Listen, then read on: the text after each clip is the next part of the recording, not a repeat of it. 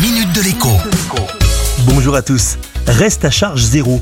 Depuis un an tout juste, les prothèses auditives mais aussi dentaires sont accessibles à tous les assurés sociaux pour 0 euros, à condition bien sûr de choisir parmi les modèles éligibles à cette prise en charge intégrale par la Sécu et les mutuelles conjointement. Un an après, le bilan est clairement positif. 8 millions d'assurés ont pu être pris en charge par ce dispositif sans débourser un centime. Les deux tiers pour une prothèse dentaire, les autres eh bien pour des appareils auditifs. C'est surtout pour le traitement des problèmes d'audition que l'on peut se réjouir, car désormais, non seulement on peut repartir chez soi avec des appareils adaptés à son problème d'audition, et ce gratuitement, mais en prime, les rendez-vous de suivi qui permettent de régler les prothèses auditives plus finement sont également gratuits. En revanche, eh bien du côté des lunettes, c'est la surprise. Alors même que le reste à charge zéro est en place pour les lunettes depuis 4 ans maintenant, moins d'un client sur 5 choisit une paire et des verres remboursés à 100%.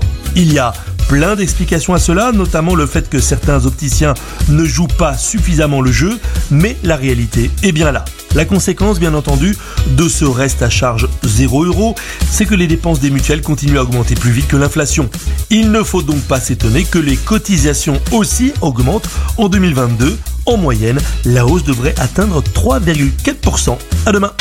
La minute de l'écho avec Jean-Baptiste Giraud sur radioscoop.com et application mobile Radioscoop.